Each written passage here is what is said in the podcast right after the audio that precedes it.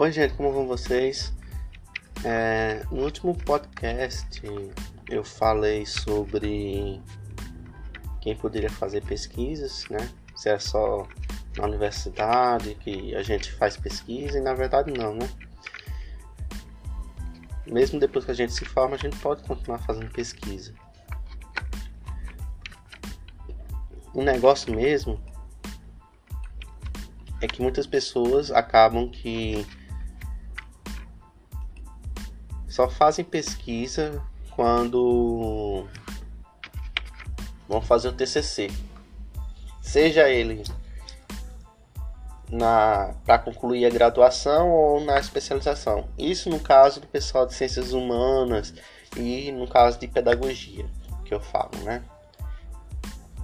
Da minha vivência. É uma, um, uma, um relato da minha experiência, do que eu vejo do dia a dia. O que eu acho que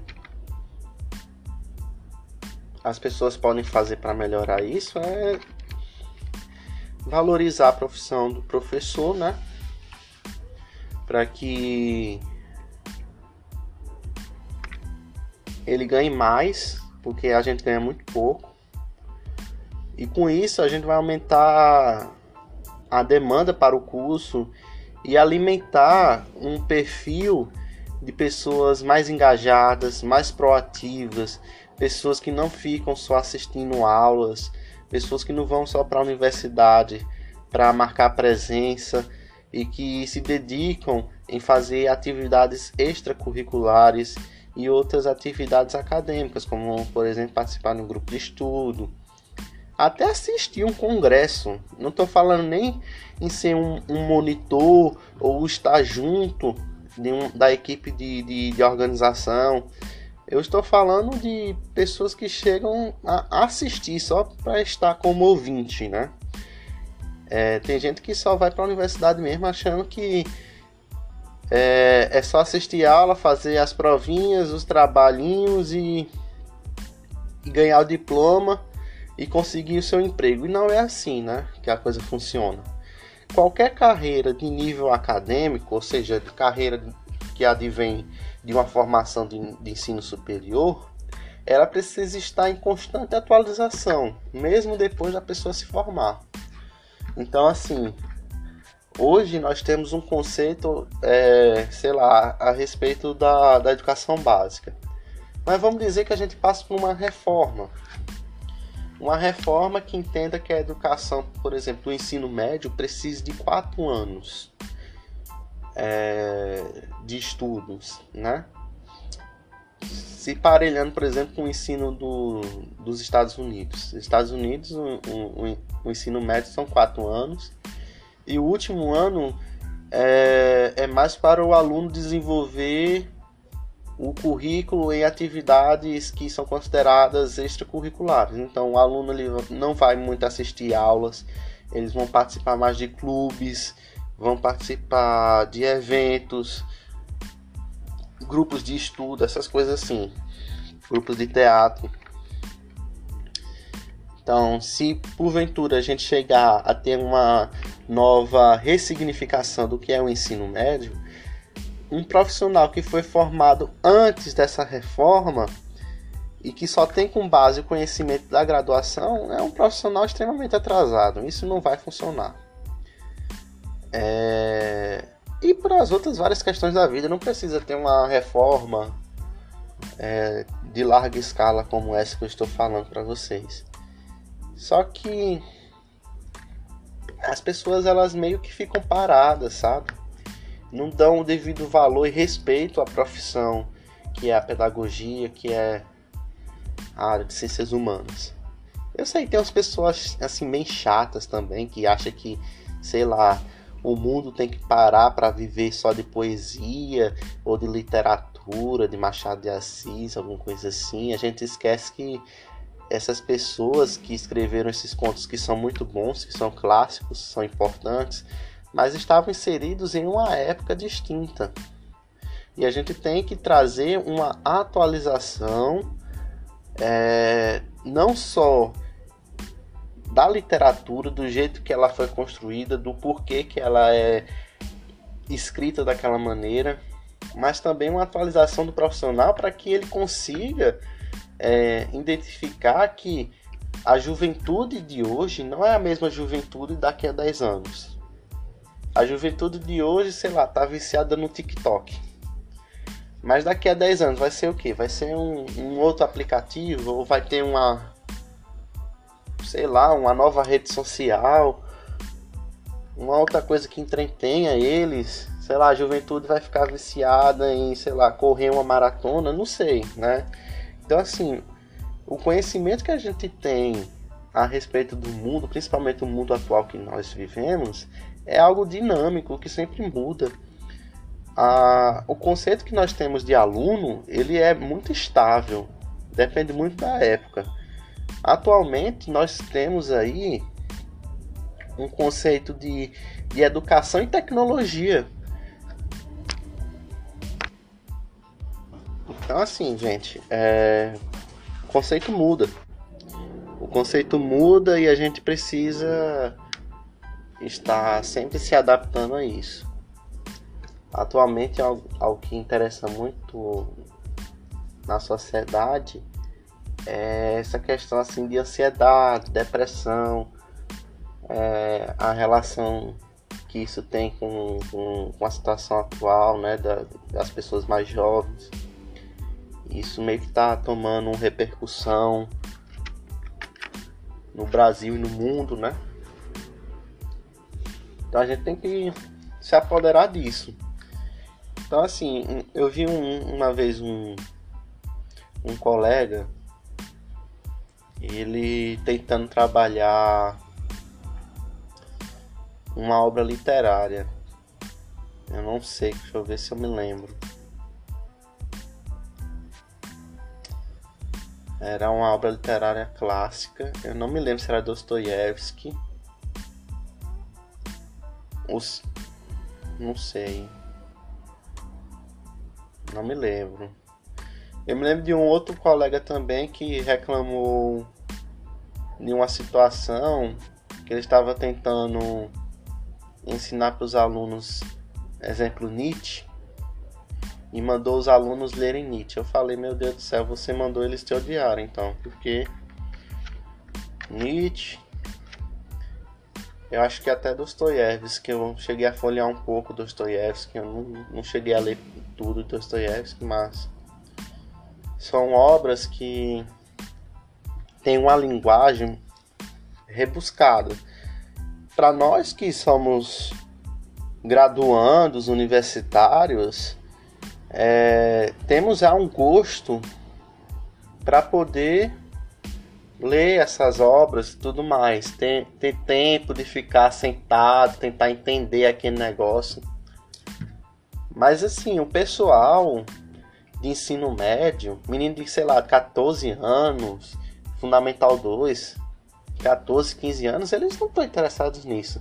Se for um, um, um, garoto, ele deve estar interessado em? Na menina da sala, né? Essas coisas todas, em querer namorar as garotas, sei lá como é que, é que passa na cabeça das meninas. Sei lá, maquiagem. Tô sendo bem estereotipado aqui. Mas a parte dos garotos é bem verdade, não é estereótipo não. Não é estereótipo não. Os garotos nessa idade só pensam nisso, namorar mesmo. É... Então a gente tem que trabalhar naquilo que, que cativa as pessoas mais jovens, o que motiva eles.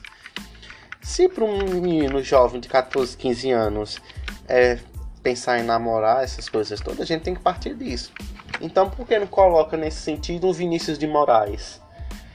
Mas Vinícius de Moraes tem palavras que são um pouco rebuscadas, mas você é professor, você tem a habilidade, tem a formação, ou era para ter, de ser um mediador entre o conhecimento bruto e o refinado que, que é para atender às necessidades dos alunos. Então, assim, é... vocês têm que aprender isso, porque pedir para os alunos regressarem séculos atrás é, para ler um, um escrito um, um, livro que é rebuscado, vocês estão loucos, porque eles não vão mesmo, não vão conseguir, não vão de jeito nenhum. Diferente da gente, que já somos adultos, temos um entendimento melhor aí de mundo. E a partir desse entendimento de mundo, a gente consegue desenvolver é, essas leituras.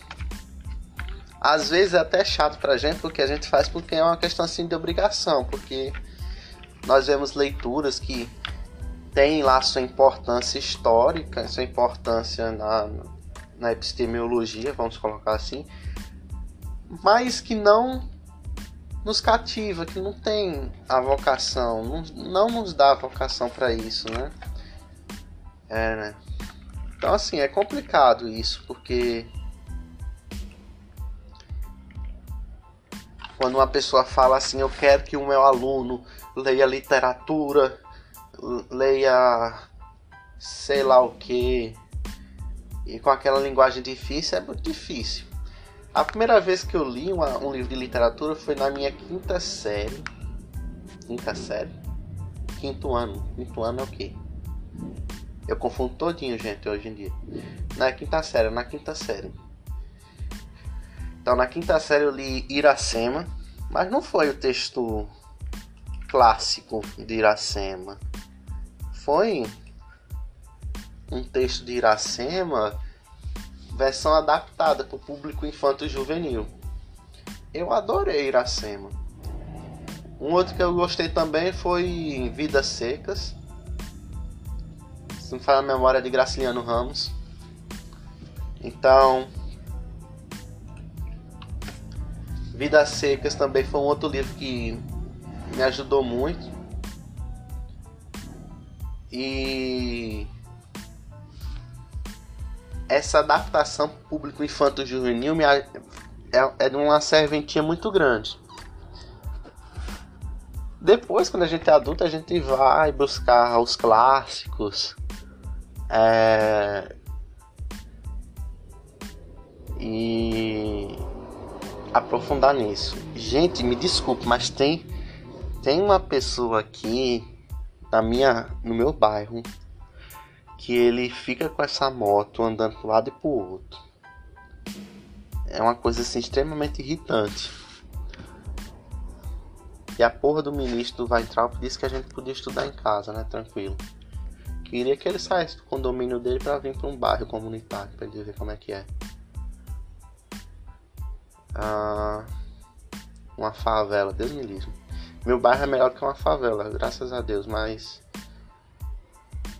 ah, favela, comunidade, eu não tô denegrindo. Eu tô só informando.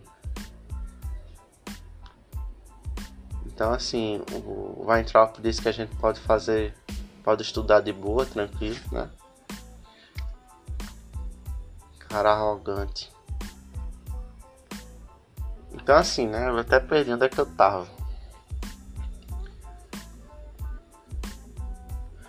É... Sim, para poder então entender como é que funciona a cabeça dos alunos ah, hoje, precisamos estar sempre atualizados, sempre lendo artigos, livros, é, buscando correr atrás de métodos didáticos, lúdicos, para poder atrair a atenção dessas pessoas. Por isso que a gente precisa ter uma prática de pesquisa e de sempre procurar artigos, participar de congressos, porque são nesses lugares que essas que essas é, estratégias né, de vida são de vivência em sala de aula são compartilhadas muitas das vezes. Né? Relato de experiências, o professor que fez um, um, um, uma aula dinâmica diferente, registrou por meio de diários, por meio de, de anotações, essa vivência, fez um estudo descritivo. Então, assim, e depois compartilhou isso através, sei lá, de um mini curso, palestra, mesa redonda, sei lá, fica mais fácil de você estar sempre se motivando.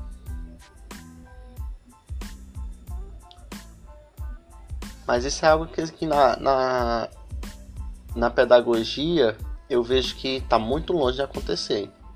A maioria das pessoas só querem assistir aulas e ir embora para casa. E quando chega no TCC se desespera todinha porque o único conhecimento que ela teve de metodologia científica foi lá no primeiro, no segundo período. Então é difícil, de fato, assim, é, desenvolver um TCC quando você não, não revisa os conhecimentos de metodologia científica. Então é complicado. Eu não estranho não as pessoas ficarem assim. Eu me lembro como se fosse ontem, como se fosse ontem, né? É, tava na universidade, eu pedi para uma professora desenvolver um projeto, ela tava lá dando uma consulta, aí acabou dando consulta também para as outras duas alunas. Uma das alunas, ela ela nem sabia fazer uma citação, direta ou indireta, algo assim extremamente básico da metodologia científica. Então a pessoa fica difícil. Não sabe, não sabia nem a estrutura, introdução, fundamentação teórica, justificativa, objetivo geral e específicos, metodologia, resultados esperados, conclusão, referências, anexos, apêndices, se houver, cronograma, né? Tem gente que coloca cronograma na metodologia científica, tanto faz. Então, essa menina nem sabia disso. E aí é complicado. Não é à toa que o pessoal se desespera todinho, porque, né? É... Mal estuda metodologia científica quando tem. quando paga a disciplina.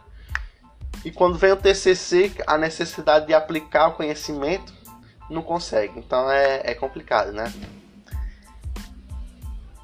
eu já, já vi muitos que não entregaram TCC. Muitos, muitos, muitos, muitos. Que precisaram ficar mais um semestre só para poder pagar TCC. Uma outra coisa que eu vejo também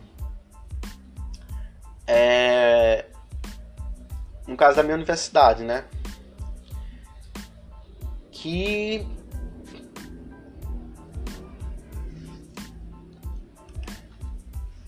que eu vejo assim é que na minha universidade tem uma coisa chamada ACC Atividade Curricular Complementar. São atividades extracurriculares, fazer participar de palestras, congressos, eventos da universidade, fazer cursos, cursos online, publicar coisa, participar de grupos de estudo, essas coisas assim. E para você defender o TCC na minha universidade, eu não sei se é, na sua é assim, para você defender seu TCC, você precisa quitar essas horas de ACCs. E tem muita gente, muita gente que correm no último período para poder entregar essas ACCs. E aí, irmão, coitado dessas pessoas, porque ó, tem gente que não consegue não. E na minha, agora na minha universidade, é... teve uma reforma no Barema que teve uma reforma no Barema que fez com que as horas de ACCs é, tivesse uma modificação. Então, se você fizesse um curso de capacitação em Libras sei lá, de 100 horas, como tem na minha universidade, tem um curso de capacitação de Libras, 100 horas, uma vez na semana, durante 3 meses. Esse curso de 100 horas só é aproveitado em umas 10 horas, 12 horas de carga horária para ACC. Então, assim, teve gente que é, não entregou antes dessa modificação do cronograma e acabaram que não tiveram nem direito de, de, de defender seu TCC. Então, assim, muitos fizeram o quê? é, aproveitaram a aula de TCC para poder reaprender metodologia científica. Às vezes falaram até com alguns professores para poder orientar para que no próximo semestre eles só entregassem o trabalho concluído. E aí é, fizeram todas as disciplinas, pagaram todas as matérias, menos TCC, e tiveram que repetir mais um semestre. E o próximo semestre eles fizeram o quê? Começaram, como só tinha uma aula de TCC, né? Tiveram que pagar de novo TCC. Vamos lá, a aula de TCC era na, na sexta. Então eles passavam toda a semana procurando cursos, fazer mini cursos, é, participar de congresso e ficavam assim desesperados para poder completar essa carga horária, que não é fácil. Não é fácil de jeito nenhum completar a carga horária. De acordo com o barema da minha instituição, não é fácil. Você tem aí uma palestra de duas horas, eles contam aí no muito uma hora. No muito se eles não dispensarem aí, é, pegarem só 30 minutos, por exemplo, de, de carga horária. Então é complicado. Muito complicado. Mas assim, é. É complicado porque. Por culpa da própria pessoa. Não é culpa da instituição, a pessoa não corre atrás sempre se avisa, os professores avisam, os professores incentivam a pessoa a, a desenvolver trabalhos, projetos, essas coisas, e a pessoa não faz. E aí quando chega na, no dia a dia do profissional, é,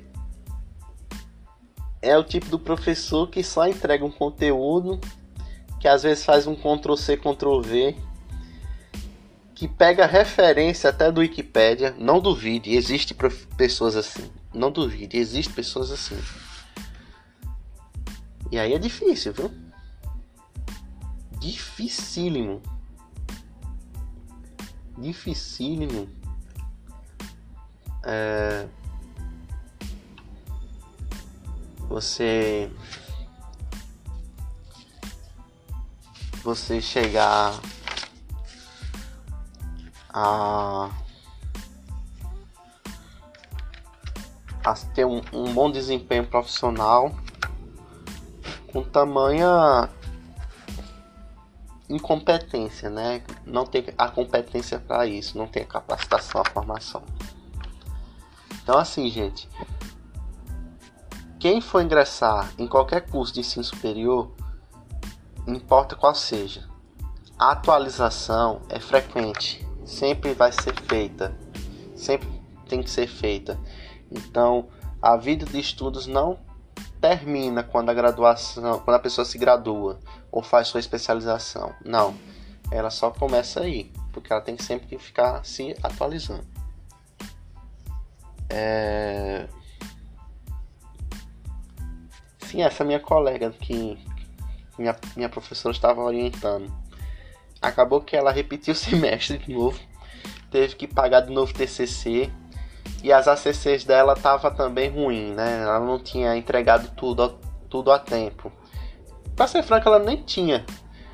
Ela teve que pagar um outro semestre, uma outra disciplina de TCC, só de TCC, e ficar correndo atrás de curso, essas coisas, para poder dispensar ACC para poder defender a sua a sua monografia, né? Então assim é complicado, né? Então é isso, gente. Fica na paz aí, cuidado. Abraço, tchau, tchau.